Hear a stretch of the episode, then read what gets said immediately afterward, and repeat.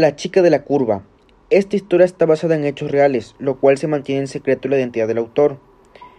Una joven enfadada en un vestido blanco cuenta la leyenda que un padre de familia volvía del trabajo a casa por la carretera de las costas del Garrat. Era una noche lluviosa, el frío empañaba el parabrisas y el cansancio empujaba sus párpados hacia abajo. A medida que avanzaba por la carretera, las gotas golpeaban con más violencia los cristales de su coche, que perdía estabilidad en el serpentante trazado del asfalto. El hombre agudizó los sentidos y redujo la marcha. En ese mismo instante, los faros del vehículo iluminaron la figura de una chica, que empapada por la lluvia esperaba inmóvil a que algún conductor se apiadara de ella y la llevara a su destino.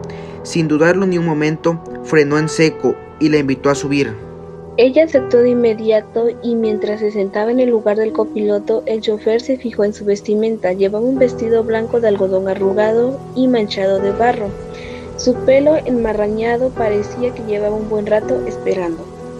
Reanudó el viaje y empezaron una distendida conversación en la que la chica esquivó en varias ocasiones la historia de cómo había llegado hasta aquel lugar, hasta que llegó el momento idóneo, con una voz fría y cortante le pidió que redujera la velocidad hasta casi detener el vehículo.